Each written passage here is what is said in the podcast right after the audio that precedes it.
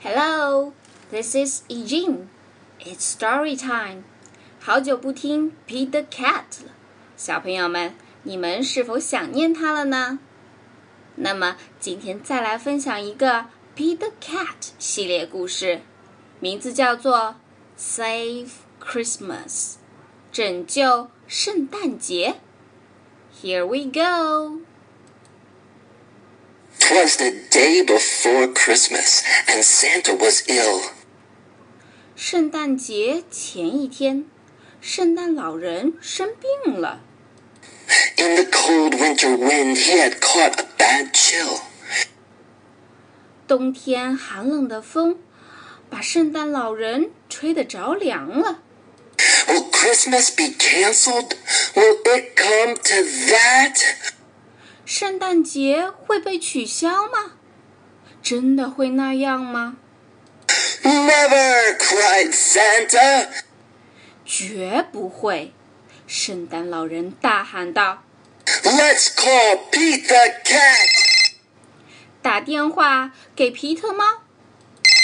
Santa asked Pete to deliver the toys. ”圣诞老人请求 Pete 分发玩具。 To all the good girls and to all the good boys. 给所有的好孩子们。 I'll do it, said Pete. 好的，Pete 立马答应了。 And although I am small, 虽然我很渺小， at Christmas we give. 但圣诞节就是一个奉献的节日， So I'll give it my all. 所以我会尽我的全力的。 Give it your all. Give it your all. Christmas we give. So give it your all. Pete jumped in his minibus and started to roll. Pete 跳进了他的迷你巴士里，准备出发了， Road trip, cried Pete. 上路喽！Pete 喊道 First stop, the North Pole.：“ 第一站，北极。” The reindeer were waiting to give Pete a tow. 驯鹿们都准备好给 Pete 拉车了。 So he packed up the presents and, Pete 把礼物都装上车， and told them to go. 叫上驯鹿们出发了。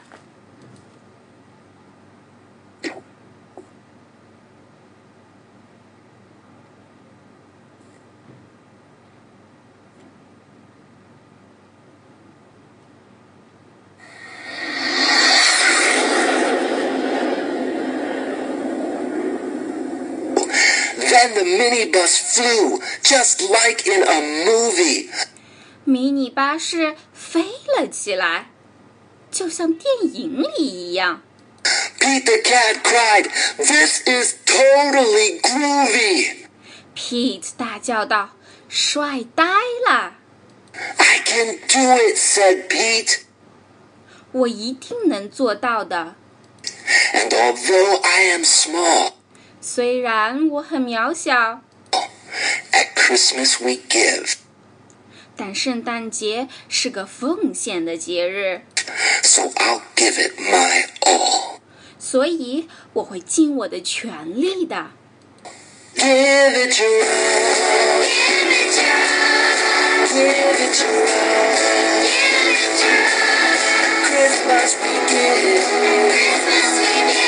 So give it your all. As the children were sleeping all snug in their beds, 当孩子们都舒服地睡在他们的小床上 Pete and his reindeer appeared overhead.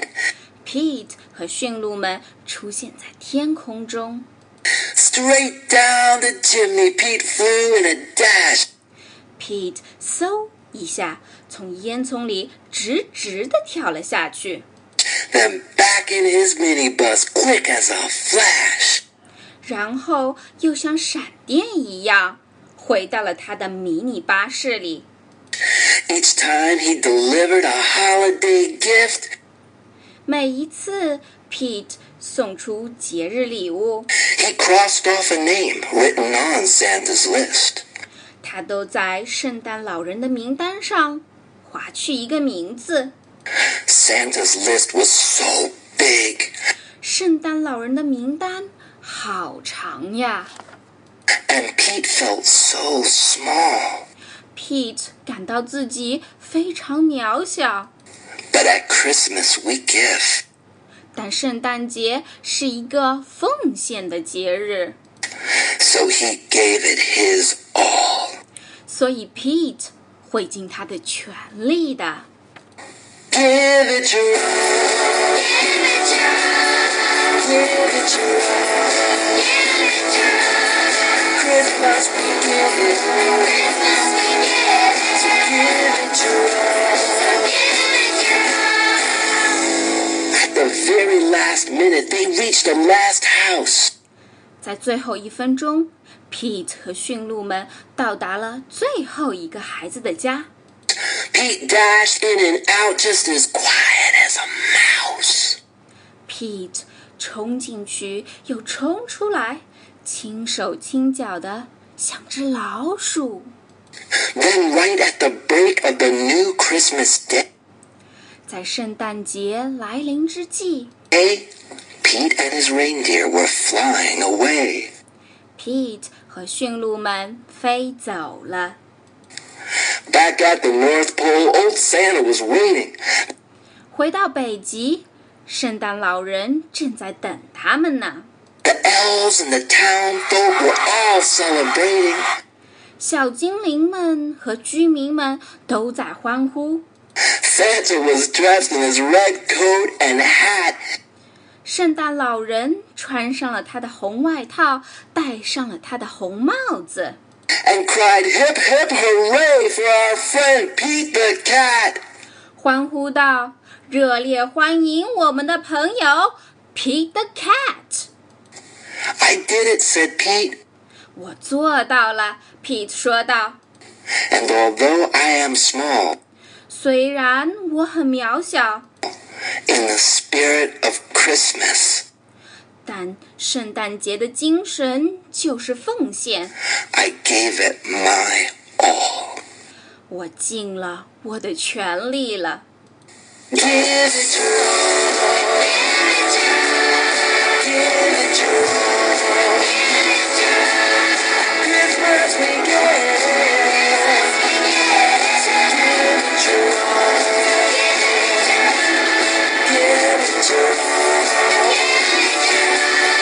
Give it your all. Christmas we give it. Give it your all. 嗯，Peter Cat 真是只乐于奉献、乐于助人的小猫呢。小朋友们，今天的节目就到这儿啦，咱们下期再见，See you。